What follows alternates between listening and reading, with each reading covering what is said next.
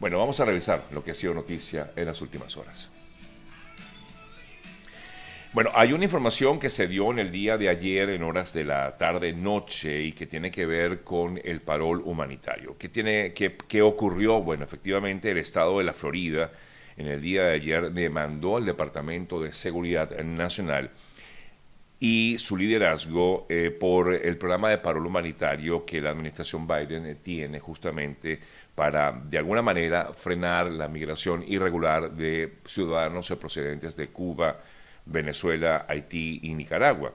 Los estados demandantes afirman enfrentan daños sustanciales irreparables por el abuso del departamento de su autoridad de parol, lo que permite potencialmente que cientos de miles de extranjeros ingresen a cada uno de sus territorios que consideran ya están abrumados. Es el tema un poco de la demanda que está presentando el estado de la Florida. Afirman que es incontrolable eh, justamente el eh, mm, paso de los migrantes hacia estas localidades, hacia estas zonas.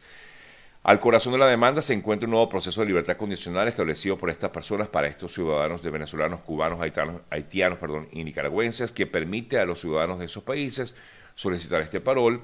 eh, los inmigrantes, como ya sabemos, pueden ser aprobados para vivir y trabajar en Estados Unidos. Los estados republicanos involucrados en esta demanda, presentada en un tribunal federal de Texas, argumentan que el Departamento de Seguridad Nacional que supervisa las agencias creó un programa de visas eh, sin aprobación legislativa. Afirman que el programa va más allá de las circunstancias eh, limitadas en las cuales agencias federales pueden emplear el parol según la ley federal. Los estados que están demandando son el estado de Texas, Alabama, Arkansas, Alaska, eh, Florida, Idaho, Iowa, Kansas, Kentucky, Louisiana, Mississippi, Missouri, Montana, Nebraska, Ohio, eh, South Carolina, eh, Tennessee, Utah, West Virginia y Wyoming. La demanda argumenta que en el caso de Florida, el Estado dice se va a ver perjudicado porque le cuesta al Estado millones de dólares y recursos estatales significativos, como por ejemplo educación pública, atención médica, servicios para víctimas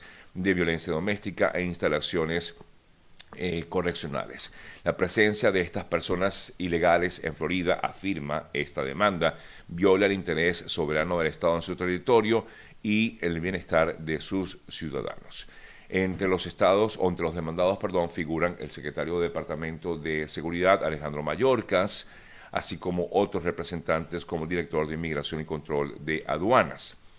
en relación con esta demanda, por supuesto, habrá que esperar si prospera o no esta demanda. Esto no quiere decir que el parol humanitario que ha venido sido entregando por parte del gobierno de Estados Unidos, del Departamento de Inmigración, a los ciudadanos de estos países haya sido paralizado porque ayer me preguntaban que si paró, esta, no, no, no, no se ha parado, sencillamente es una demanda que está interpuesta ante las Cortes Federales y habrá que esperar a ver qué va a ocurrir con respecto a esto y que si realmente prospera o no esa demanda. Una vez que prospere, de llegar a prosperar, habrá que ver qué decisiones se toman desde el punto de vista judicial. Pero lo importante, amigas, amigos, es que sepan que esto no se ha eh, paralizado, es decir, el, beneficio del parol humanitario no se ha paralizado para aquellos que eh, están en ese proceso o estén por hacerlo, pues calma. Sencillamente esto puede perfectamente continuar hasta tanto no se sepa qué va a ocurrir con respecto a esta demanda. ¿Vale?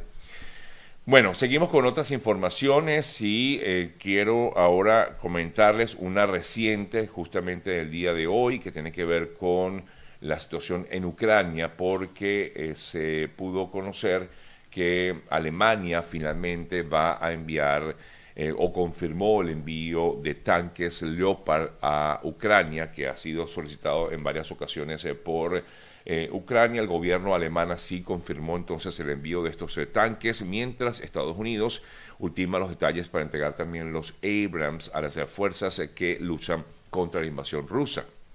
Mientras tanto, este país, Rusia, advirtió que esas decisiones traerán más sufrimiento, afirman al pueblo ucraniano. continúa pues esta situación tan terrible que se sigue viviendo en Ucrania.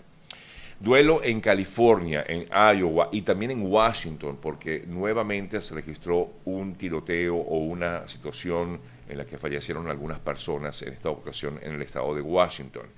Eh, según la información que estoy comentando, pues efectivamente ya se trataría de una nueva acción de, este tiroteo, de este tipo de tiroteos que se ha registrado en Estados Unidos en los últimos días, desde lo ocurrido hace el fin de semana en eh, California, nuevos, nuevos tiroteos se han registrado con la muerte de varias personas. Ante ello, el eh, gobierno de Estados Unidos, a través del presidente, pidió prohibir la fabricación y la venta al público de armas de asalto semiautomáticas ante lo que han sido estos, estos tiroteos registrados en los últimos días, básicamente en, en California, donde se registraron tres por lo menos, y como ya también comentaba, en Iowa y en el estado de Washington. Me voy ahora hasta Argentina. La CELAC fue noticia en el día de ayer, no solamente por la suspensión del viaje de Maduro hasta Argentina, sino que también hubo algunas protestas a las afueras del, a las afueras del lugar donde se estaba realizando esta CELAC. Eh, donde algunos eh, integrantes de la comunidad venezolana que vive en Argentina hicieron eh, de alguna manera, pues, alzaron su voz ante lo que es esta, esta cumbre que se realiza en Argentina. Hubo varios, bueno, dentro de las, eh, digamos, participaciones que tuvieron ayer los eh, presidentes de los eh, países de América Latina allí, podemos destacar la de Alberto Fernández, el presidente anfitrión, quien abrió la cumbre invitando a sus pares de todos los países a luchar contra los bloqueos que sufren Cuba y Venezuela. Una vez más, Alberto Fernández defendió los regímenes de Cuba y de Venezuela y por eso afirmaba, aseguraba que eran un método perverso de sanción no a los gobiernos, sino a los pueblos, es lo que decía Alberto Fernández, por lo tanto decía que como, como grupo, como, em, como países miembros de la CELAC no pueden permitir que esto siga ocurriendo en la región.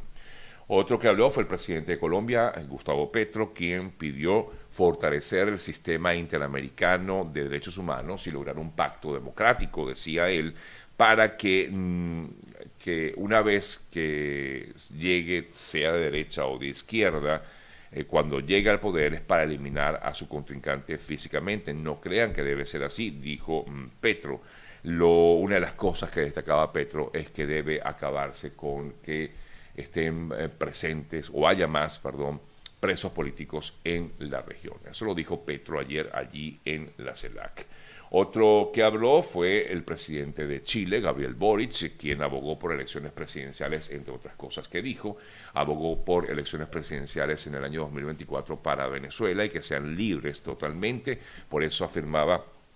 que eh, manifestaba su apoyo a la solución pacífica, democrática y decidida por el pueblo de Venezuela a la crisis política y humanitaria que golpea a este país. Es decir, que Venezuela siguió, estando presente este tema de Venezuela en la CELAC. Otros dos que hablaron fueron justamente el presidente de Paraguay, Mario Abdo Benítez, eh, quien emplazó a los mandatarios de la CELAC a abordar la situación que vive sobre todo la diáspora venezolana, afirmando que no se puede eh, obviar esta situación de más de 7 millones de migrantes eh, que han salido, más de 7 millones de personas que han salido de Venezuela. Es una situación bien terrible, bien delicada y hay que buscarle una solución, afirmaba, entre otras cosas, el presidente paraguayo Mario Abdo Benítez, quien dijo no podemos mirar a un lado cuando más de 7 millones de venezolanos han abandonado sus hogares pidiendo refugio. Esto fue lo que dijo Mario Abdo Benítez en esta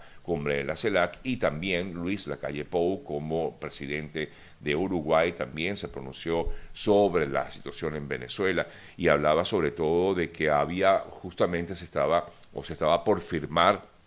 una declaración en la que se respeta la democracia en la región, los derechos humanos y las instituciones, pero dijo también que si bien es cierto que esto está muy bien, pero hay que tomar en cuenta que hay países integrantes de esta CELAC que justamente no están respetando, esto lo dijo eh, Luis Lacalle Pou como presidente de Uruguay, no están respetando ni la democracia, ni los derechos humanos, ni las instituciones. en, por supuesto, en alusión directa a lo que ocurre con países como Cuba, Nicaragua y Venezuela, que forman parte de esta CELAC.